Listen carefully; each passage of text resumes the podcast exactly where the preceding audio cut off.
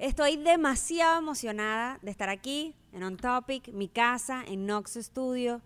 Es para mí un placer volver después del 2020. Soy otra persona. Ha pasado tanto, tanto. Les tengo muchas cosas que contar y tenemos tanto de qué hablar porque si un lugar se revolucionó fue Internet. O yo creo que Internet ayudó al mundo a evolucionar en un momento que lo necesitaba todo el mundo demasiado.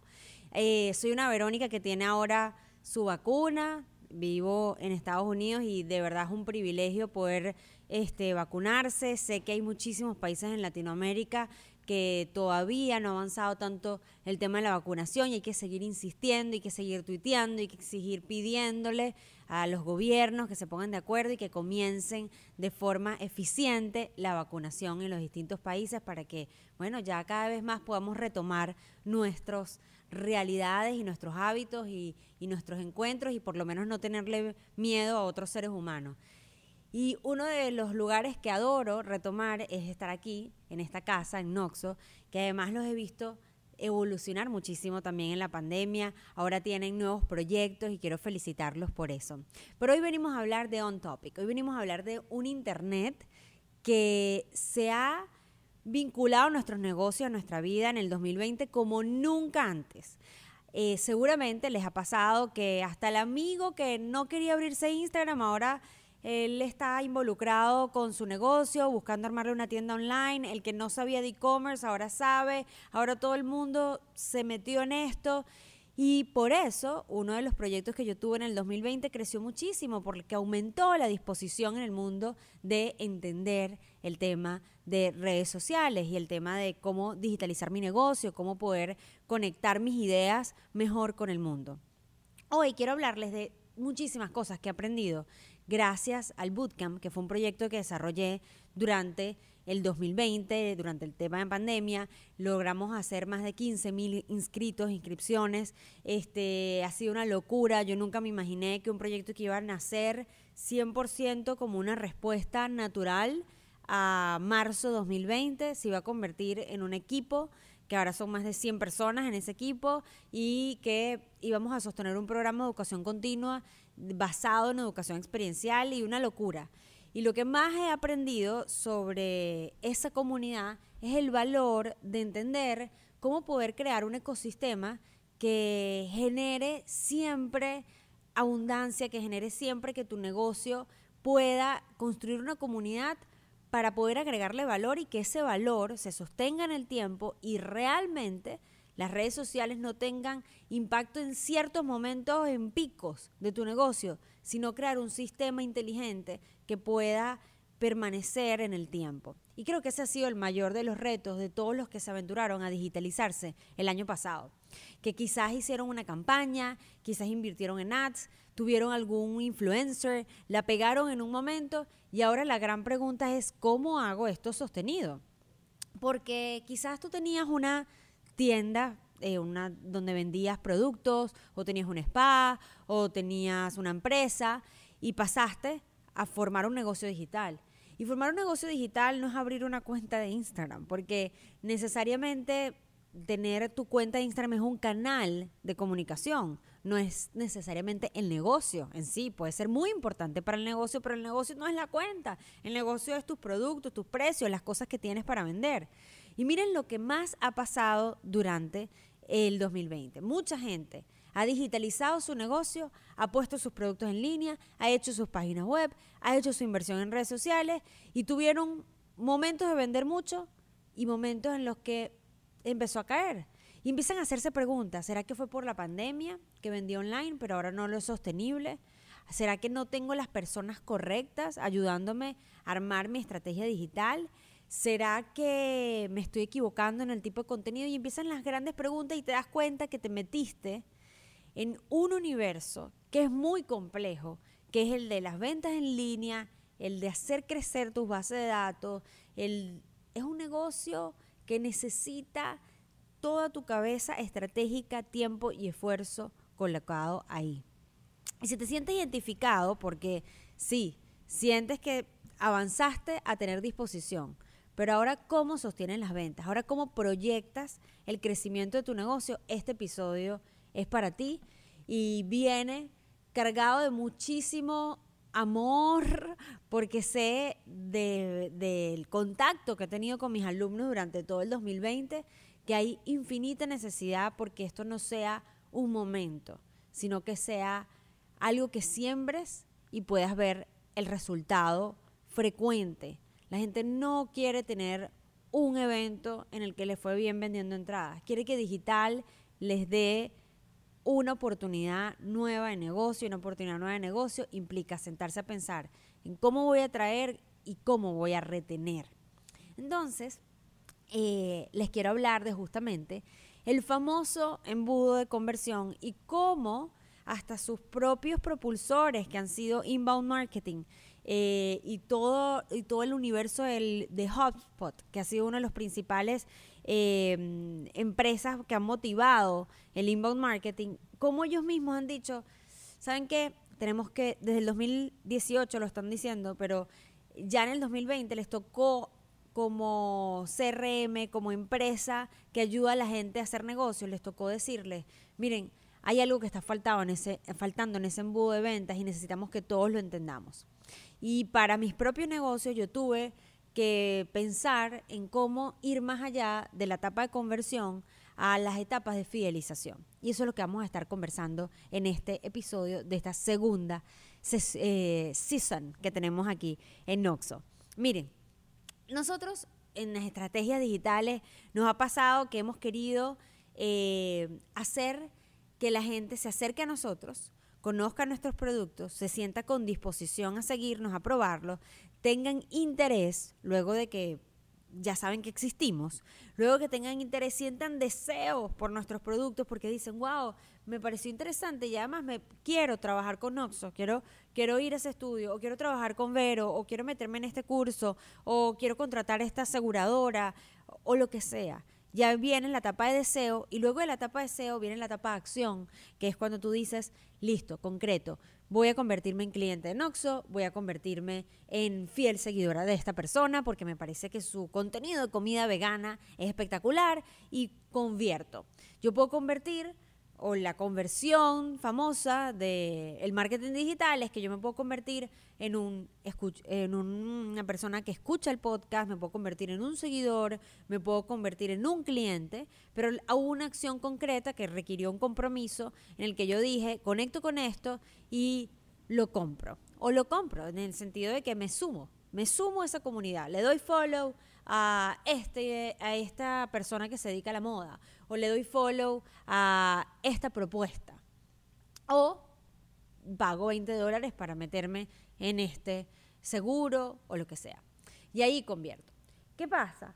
Lo que ha venido sucediendo con el inbound marketing es que hay un, un nuevo pensamiento que viene madurando desde el 2017 más o menos, que es hay una parte del embudo que nos está faltando, porque cuando ustedes piensan en un embudo, es como un triangulito, en el que yo puedo vertir agua y el agua sale por debajo y traigo muchos, traigo muchos y un grupo termina convirtiendo en ventas o convirtiendo en nuevos seguidores. Pero creo mucho eh, reconocimiento de marca, hago que muchas personas sientan interés y algunas van a tener su etapa de conversión más tarde que otras porque algunos van a decir me interesa pero este no es el momento para comprar y otros van a decir tengo el deseo inmediato de comprar y convierten. Pero una vez que eso sale, ya no, no, lo tienes mapeado en tu estrategia de negocio. Cuando una persona llega y se convierte en cliente de Noxo, sale se pasó todo el embudo, lo consideró, le pareció interesante el estudio y sale. ¿Y cuál es la estrategia, en este caso usando ejemplo Noxo, cuál es la estrategia de Noxo para retener a ese cliente? Y cuando se planifica toda la estrategia, las estrategias parecieran planificarse en torno a las ventas. ¿A cuánto tenemos que vender este mes? Y resulta que es más difícil siempre venderle a clientes nuevos que venderle a clientes fieles. Porque los clientes fieles ya saben cómo trabajas, ya han probado tus productos, conocen tus precios, algo tan importante en la consideración de compra. Conocen tus precios, saben este, cómo es el modelo, si ya hicieron match o no hicieron match, si le gustó la experiencia, no le gustó la experiencia. Y hay personas que dicen, ojalá alguien conociera mi producto, porque una vez que prueban mi producto, son los más fieles del mundo. Si tú estás escuchando esto y te sientes identificado con si la persona me diera la oportunidad de probar mi producto, se quedaría. Mi pregunta es, y ahora, todos los que probaron tus productos, los que pasaron por este estudio, han pasado durante el 2020, ¿cuál es tu tasa de retención? ¿Cuál es tu tasa de que el cliente que viene se queda? Y si no la sabes, lo primero es empezar a calcularla, a, a medir lo que estás haciendo. ¿Cuántas veces repite un cliente? Y si repite, ¿sabes por qué repite? Y sabes cómo en tu estrategia, desde el principio del embudo, puedes explicar con claridad las razones por las que vas a repetir. Tienes modelos de inversión, de, de, de, de reconversión para el que quiera convertir, quizás tenga algunos beneficios porque ya fue cliente. O tienes algunos beneficios para los que son actuales clientes. La gran pregunta es, ¿qué estás haciendo con los clientes que conviertes a raíz de todos estos esfuerzos digitales y, cómo eso te puede ayudar a realmente escalar tu negocio. Sobre todo porque vienes de un 2020 donde aprendiste a traer clientes en línea, pero estás preocupado porque un, un mes te va súper bien y el otro mes no te va tan bien. Entonces tú dices, ¿cómo, cómo, ¿cómo confío en Internet? ¿Cómo le doy fe a Internet si un mes no va buenísimo y otro mes nos va regular? Trabajando las estrategias de fidelización. Y, trabajando las estrategias de fidelización para, para no solamente fidelizar los productos que ya tienes, sino incluso estrategias de innovación para que tus clientes, aquellos productos que buscaría dentro de tu mismo mercado, te los compren a ti y no vayan a otras personas, porque ya tienes una ventaja importante, que conocen tu calidad, conocen tu compromiso, conocen tu pasión, ya tienen tus datos de la cuenta del banco. A veces la gente considera y dice, vamos a inventar, vamos a quedarnos con eh, Noxo porque ya no funciona bien. ¿Para qué nos vamos a poner a inventar ir a otro estudio? ¿O para qué nos vamos a poner a inventar buscar otra agencia? ¿O para qué nos vamos a poner a inventar cambiarnos de seguro a estas alturas? Si lanzaron un producto que me sirve nuevo, voy a tener disposición a probar. Claro, aquí viene un punto importantísimo entre la gente que vendió mucho el año pasado y la, en digital y la gente que no que es la atención al cliente, tu velocidad de respuesta, tu capacidad de darle soporte a tus clientes, sobre todo desde el área digital. Ahí ese fue mi mayor esfuerzo. En el 2020, el gran secreto del bootcamp fue la atención a los alumnos. La razón por la que los alumnos culminaban los cursos es porque tenían muchísimo soporte de un equipo que los ayudaba a llegar de principio a fin. Y, y, los motivaba y los inspiraba. Y no solamente eso, sino que era todo un equipo coordinado que lo principal era la experiencia del alumno. En este caso, y te quiero recordar a ti, que hagas una revisión de cómo es tu etapa de la atención al cliente, para que cuando tu servicio culmine, para que cuando la gente finalmente se lleve su producto, quiera volver. Y eso es una premisa básica de los negocios.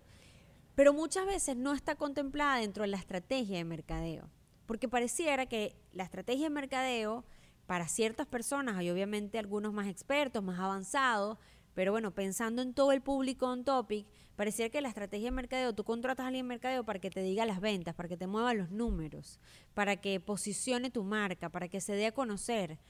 Pero dentro de la estrategia de mercadeo tienes que exigirle al equipo o preguntarte tú con tu proyecto, ¿cuál es mi estrategia de fidelización? ¿Qué cosas extraordinarias, creativas estoy haciendo para fidelizar? Para, y no fidelizar desde, desde una manipulación, sino fidelizar desde el vínculo que ya se hizo con tu cliente y cómo tú puedes decir, ¿qué más necesita mi cliente que yo puedo dar? Para proponer más servicios, más productos y que no tenga que pasar por el proceso de buscar otras opciones. Eh, y no porque tú quieras tener solamente mucho mercado, sino porque incluso para algunos clientes sería más fácil quedarse contigo y permanecer ahí. Miren, ese embudo que era todo la estrategia de mercadeo digital de toda la vida. Eh, que pasaran por la etapa de consideración, que luego hubiese esa etapa de interés, de deseo y de conversión. ha cambiado, por ejemplo, en el mundo de HubSpot, que a mí me gusta muchísimo esa plataforma para todo el tema de inbound marketing y la uso para el tema de negocios, ellos cambiaron su perspectiva a algo que se llama The Flying Wheel, que es una rueda, en vez de un embudo, que pensemos en el negocio en una rueda. Y la parte que más me gusta del tema de la rueda, que podría ser súper básica, como claro, si yo tengo un cliente y hago marketing y, el marketing funciona y luego hago marketing para, para poder eh, permanecer presente en la vida de mis clientes que ya existen y además les, les, muestro mis nuevos productos innovadores, esas personas recompran y además esas personas que recompran, si no recompran, me, me recomiendan y, se convierte en, ese, en esa agua que sale de ese, de ese embudo, en ese grupo de personas que sale el embudo, traen a más gente y las vuelven a meter en el embudo y el mismo buen trabajo trae más trabajo. La parte que me gusta de la rueda es que las ruedas también pueden tener velocidad. Una rueda puede girar más lento o puede girar más rápido. En el caso de la rueda de tu negocio, es que tú le des un empuje importante a la rueda con intención para que vaya más rápido. Y mientras más velocidad le da al conductor, más rápido se mueve la rueda. Más rápido tienes más clientes, más ventas. Y entonces ahí es cuando pasa que tú te das cuenta que cuando tú le pones mucho esfuerzo a tu cuenta de Instagram con intención, o a tu cuenta de Twitter, a tu canal de YouTube, y lo, lo notan con la gente que ustedes trabajan, que capaz con un youtuber, si ese youtuber le pone una intención, le tiene que poner energía, para que esa rueda gire, traiga nuevos viewers, traiga clientes, empiece a convertir. Y cuando tú ves que otro creador de contenido está en su rueda, pero va más lento, entonces el proceso es más lento. Entonces los, los negocios pueden ir, según la intención de tu estrategia de mercadeo, más rápido o más lento. Y quiero compartir ese concepto porque sé el año en el que hemos transitado. Y nos toca este año no solamente aprender a construir la rueda, sino que nos toca la parte que es muy exigente, que es meterle intención, que es sumarle intención, para que esa rueda vaya más rápido. Porque lo que te está pasando en esa ansiedad que puedes estar teniendo con relación a todo lo que construiste en el 2020 digital y todo lo que estás esperando este año, es que no estés colocando la intención en el lugar correcto. O que falte la energía para hacer que la rueda ande y no solamente para construir la rueda. ¿Qué digo yo? Que quiero y que quiero explicarme bien esta parte, quiero explicarme mejor. Cuando tú estás en la construcción de tu rueda es muy emocionante y comienzas a ver resultados. Cuando digo la construcción de tu rueda es, voy a comenzar a pensar en cómo posicionar mi cuenta, voy a pensar a pensar qué va a decir mi cuenta, o, mis redes, o mi página, lo que ustedes quieran. Voy a empezar a, darla a conocer.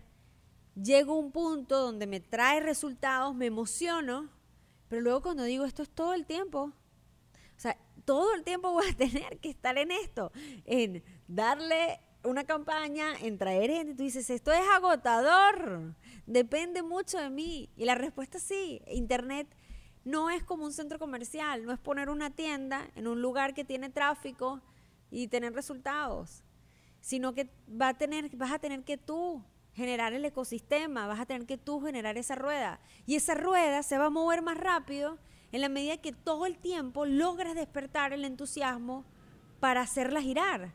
¿Y ese entusiasmo de dónde lo sacamos? Bueno, todo eso lo vamos a ver en este Season 2. no todo lo puedo dar en, eh, en, esta, en este primer episodio de esta segunda temporada. Pero lo que sí quiero decirles hoy es este concepto, este concepto de hacer girar. Y ahora, bueno, ¿cómo hacemos girar esa rueda? ¿Cómo podemos, qué cosas nos podemos llevar en este cierre del episodio, ya que sabemos que el embudo no es suficiente, ya que sabemos que depende mucho de nuestra energía y nuestra intención? Y nuestra, y nuestra capacidad de atención al cliente y nuestra capacidad de fidelización. Eso es lo que hemos hablado en todos estos minutos. Bueno, miren, el embudo va a, necesitar, o para que haya una, una, una rueda que gire rápido, yo les voy a dar tres puntos importantes con los que vamos a cerrar en este episodio 1 de nuestra temporada 2.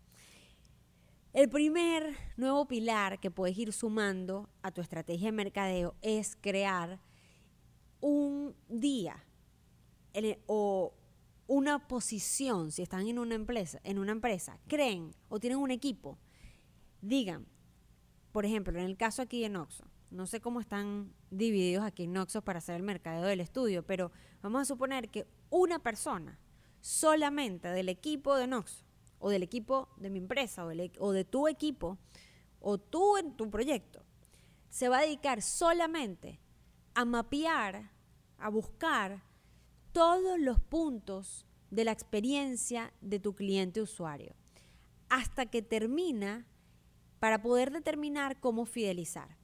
¿Qué quiere decir eso? Vamos a darlo con un ejemplo. Viene un cliente Noxo a hacerse fotos o a grabar eh, su podcast. Y entonces una persona del equipo de Jeff, que es el CEO de Noxo, eh, se dedica a la experiencia. No se va a dedicar a a las producciones, no se dedica a las fotos, no se va a dedicar a traerlo a ese cliente. Ese cliente ya está en el estudio. Se va a dedicar a pensar que la experiencia de mercadeo comienza desde antes de que esa persona haya pisado este estudio. Entonces, empieza a mapear preproducción, cuál es el primer contacto, qué pasa cuando llega, qué bebida va a tener, qué, experiencia, cuál va a ser su primera impresión del estudio. Eh, luego, ¿cómo huele el estudio? ¿Va a tener olor? ¿No va a tener olor? Eh, ¿Qué cosas le gustará a este potencial cliente? ¿Será que le gustan estas cosas? Entonces vamos a tener una música de este estilo porque ya sabemos que el cliente lo estoqueamos, lo revisamos o le preguntamos qué música te gusta y llegó y estaba la música que le gustaba.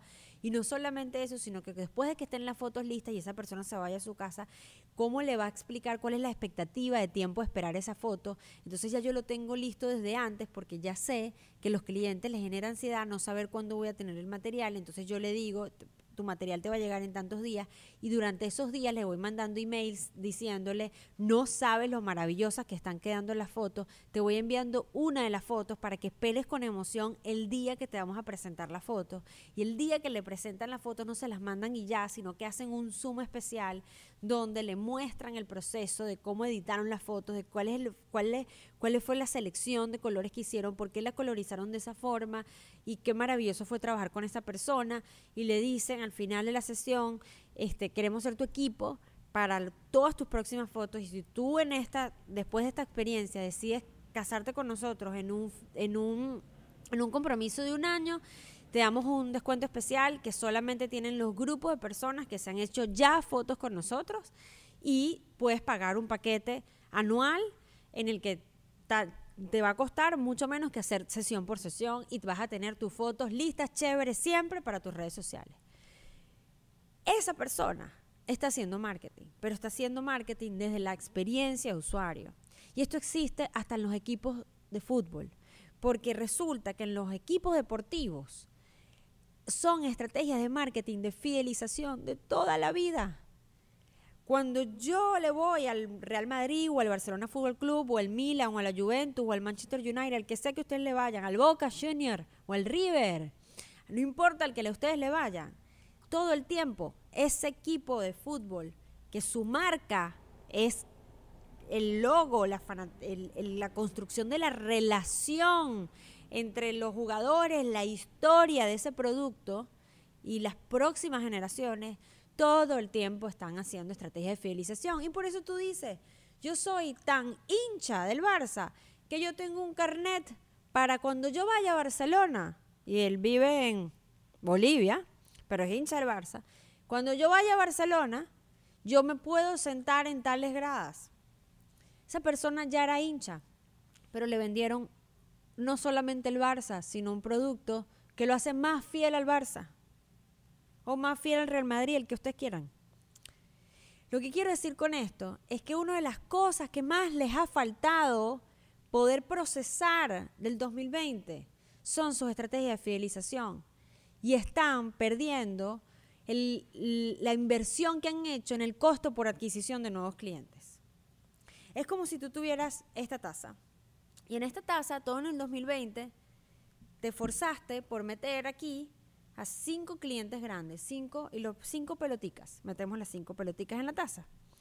Y resulta que, chévere, esas cinco peloticas consumieron tus servicios, tus productos, le fue bien y salieron. O sea, ya no están dentro de la taza y salen cinco. Entonces tú vuelves a hacer el, el, esfuerzo de hacer otra estrategia de mercadeo para meter nuevas cinco peloticas porque tu negocio necesita mínimo esas cinco peloticas para operar, porque sus gastos, sus costos, tu sueldo, el sueldo de tu equipo, la empresa necesita cinco peloticas para operar. Y tu cabeza ha estado durante todo el año en ver cómo meter cinco peloticas. Ahora, en el 2021, y gracias a este episodio y gracias a, a estar conectado en este mundo de la gente queriendo compartir, tú vas a tener cinco peloticas y vas a hacer estrategias en las que después vas a meter cinco más y ahora tienes diez peloticas. Y luego haces cinco peloticas más y quizás salen dos, pero tú has ido construyendo una base donde salen, pero se quedan otras. Y eso te permite a ti escalar tu negocio, porque el costo de traer cada cinco peloticas más mantener los costos de tu negocio no te permite crecer.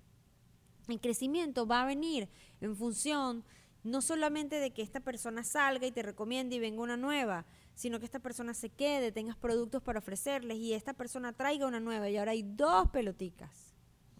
Espero que con ese ejemplo tipo este súper gráfico me haya explicado bien. Y voy a cerrar los otros dos puntos para dar fin a este primer episodio de la temporada 2.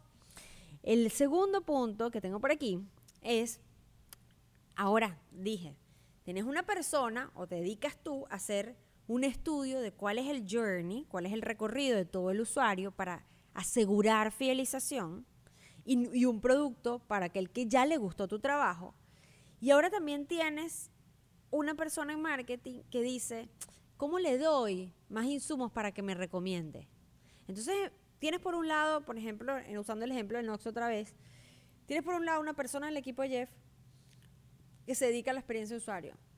Y hay otra persona que hace el marketing completo y crea un lugar en Noxo donde la gente se toma una foto de yo fui parte de Noxo Studio, una pared que tengan aquí. Porque esa otra persona está pensando cómo yo motivo a la recomendación. ¿Cuáles van a ser mis estrategias para que la persona que quiera, que sienta el entusiasmo, que disfrutó ir a tu restaurante, eh, contratar tu servicio, quiera recomendarte. Entonces empieza a pensar en cómo yo empujo la recomendación más. Ahí la típica clase es, si recomiendas a alguien, yo te doy un descuento. Pero yo soy mucho de ideas que muevan el corazón.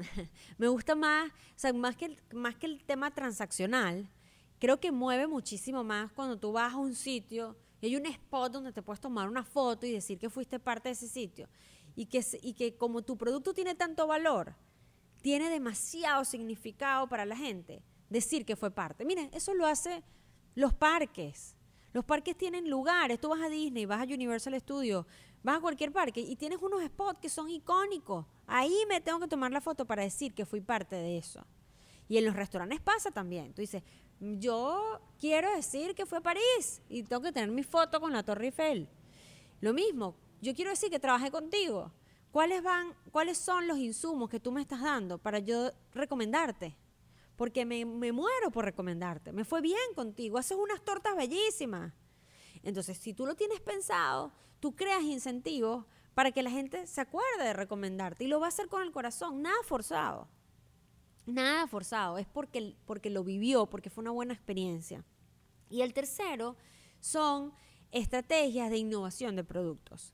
Evidentemente el que te probó y, estuvo dispuesto a trabajar contigo, quiere saber qué más tienes para ofrecer. Pero quizás eres muy malo con, haciendo estrategia de mercadeo de tus otros productos. Porque estás tan concentrado en cubrir los gastos de las cinco peloticas que sostienen tu negocio que se te olvida hablar de tus otros productos. Y, no, este año no se te va a olvidar porque vamos a estar aquí conectados en un topic. Y vas a hablar también de lo que te genera caja, flujo de caja y de los otros productos que te hacen ver como un servicio o una propuesta completa Te puedo comprar zapatos de día como te puedo comprar zapatos de noche. Me puedo maquillar contigo para una boda, pero me puedo maquillar contigo para hacerme unas fotos, en el caso que sea maquillador. O te contrato como seguro, pero además te puedo tener un seguro aparte, diferente, para mi abuela, para, para otro tipo de familiares que tengo dentro de la familia. Y qué chévere que creaste una solución para ayudarme, sobre todo en este mundo del COVID. No lo sé. Ustedes, o incluso, esto sirve para las marcas personales. La gente que te decidió seguir porque hiciste un challenge de deporte o porque hiciste una estrategia importante, ¿qué más va a tener de ti? Es que los negocios nunca están listos. Eso, eso, eso es con lo que quiero cerrar. Tu negocio nunca llega al su punto máximo. Amazon, tú dices, ¿cuál es el punto máximo? No lo sabemos, no lo hemos visto todavía. Que si van a llegar drones, que si va a haber nuevas formas de comprar todo el tiempo Facebook se ha ido innovando y ha ido transformando. Y ahora que ya tú entendiste y te atreviste y te lanzaste al agua de la digitalización en el 2020, ahora vamos a aprender a hacer de ese espacio un espacio vivo que siempre está en construcción, nunca se termina, porque tu relación con lo que, con lo que tú haces profesionalmente no se va a terminar nunca, ni cuando estés jubilado. Cuando estés jubilado quizás vas a escribir un libro para que nuevas generaciones aprendan y todo el tiempo ese libro va a ser una nueva etapa y es nuevamente un nuevo proyecto en construcción. Entonces, como estamos todos en fase de construcción, como está, nada va a estar listo, que este sea un espacio, que esta nueva temporada sea un espacio para pensar en nuevas ideas, para darle intención a esa rueda, para hacerla moverse más rápido y para que no nos quedemos concentrados en meter aquí cinco peloticas, sino hacer crecer nuestros negocios. Así que estoy muy feliz de estar de vuelta. Le quiero dar las gracias a Noxo por su espacio de nuevo aquí en esta temporada número 2. Y les quiero decir que me vestí de amarillo porque este, este, este año, y esto es con lo que quiero cerrar, este año vengo con nuevos proyectos. Eh, el año pasado decidí este, romper sociedad y comenzar ya a escalar a otros mercados, otros negocios, y fue de las mejores decisiones. Hoy en día estoy trabajando con Grupo Bancolombia, que me encanta en sus distintos países, Panamá, he trabajado con El Salvador, con Guatemala, con Banitsmo, Ban, Banco Agrícola y Bancolombia. Eh, me ha traído unas oportunidades espectaculares de proyectos que nunca me imaginé trabajar en los conciertos en línea que muchos de ustedes disfrutaron, como por ejemplo vos veis y hacer toda la campaña que fue tan retadora, y ya les contaré en otros, en otros episodios de, miren, los vos veis no tenían redes sociales de vos veis. ¿Pueden creer eso? Y no teníamos que pensar estrategias porque las redes sociales, cuando vos veis se separó, Instagram no existía. Y para los que escuchan de otra nacionalidad, veis en un grupo de toda la vida de música que hizo un concierto en línea que no pueden creer la cantidad de gente que asistió. Además fue a los pocos días de que había pasado lo de Mark Anthony y estábamos súper estresados y participar en ese proyecto, más bueno, un montón de cosas, trabajar con Laboratorios Bayer, he hecho un montón de cosas en este año que se las que tengo tantos aprendizajes y tantas ganas de compartir, desde mi lado de emprendedora hasta mi lado de estratega y sobre todo, el más importante, el de creativo. Y por eso me vestí amarillo, porque les voy a contar en los próximos episodios qué es ser la silla amarilla, que es una, mm, eh, una eh, metáfora que he compartido con mis alumnos durante mucho tiempo, eh, inspirada en un libro que se llama La vaca púrpura de Seth Godin y llevado al mundo de Internet.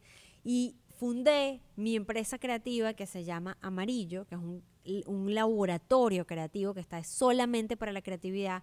Fundé un equipo de consultoría de negocios que se llama Team Remoto. Y por otro lado está todo el lado del bootcamp, que es la parte de educación experiencial. Esto ha sido una bendición, se los iré contando poco a poco, pero bueno, desde ya los quiero invitar a que sigan esos proyectos, que sigan a Noxo, porque esta temporada va a venir con muchas ganas de poner esa rueda a girar, a darle mucha velocidad, mucha intención y llévense de hoy eso. Si estamos trayendo estrategias de mercadeo para atraer clientes, ¿cuáles son las estrategias para retenerlos? ¿Cómo vamos a crecer? Es un año para crecer, es un año para cosechar lo que nos costó sembrar a la fuerza en el 2020. Pero es para mí un placer estar aquí. Nos vemos entonces en el próximo episodio de On Topic.